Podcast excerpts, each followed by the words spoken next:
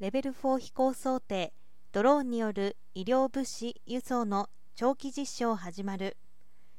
昨年12月5日より有人地帯における補助者なし目視外飛行レベル4飛行が可能となりました。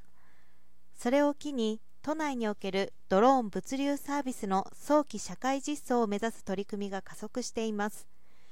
改正航空法が施行され国交省の無人航空機レベル4飛行ポータルサイトがオープンしました。今年度飛行実証やオペレーションの確認を行い来年度以降のレベル4での飛行実証の基礎を確立することを目的としています。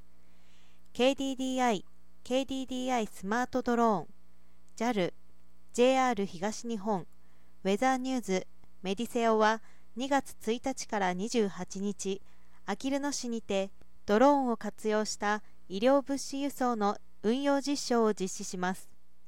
これに先立ち今月25日に地域の小学校にてドローンの社会需要性向上に向けたイベントを開催します。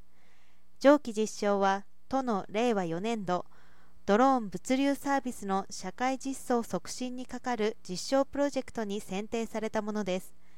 レベル4ドローン運用を想定し平日日中帯にリモート運行管理による飛行業務を行います。公立あきる医療センターと SRL セントラルラボラトリーの間で物流用ドローン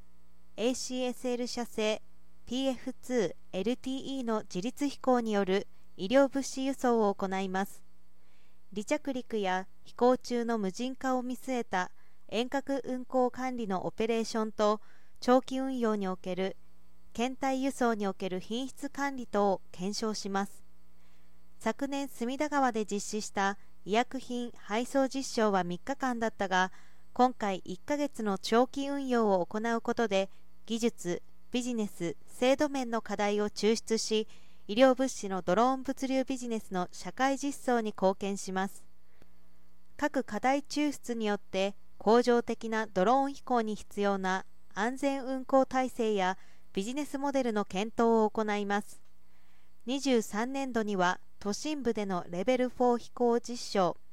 24年度には都心部での長期的なレベル4飛行実証を行う予定であり将来的にはドローンを活用したまちづくりの実現に向け多様なサービスの展開を目指し実証を進めていく構えです。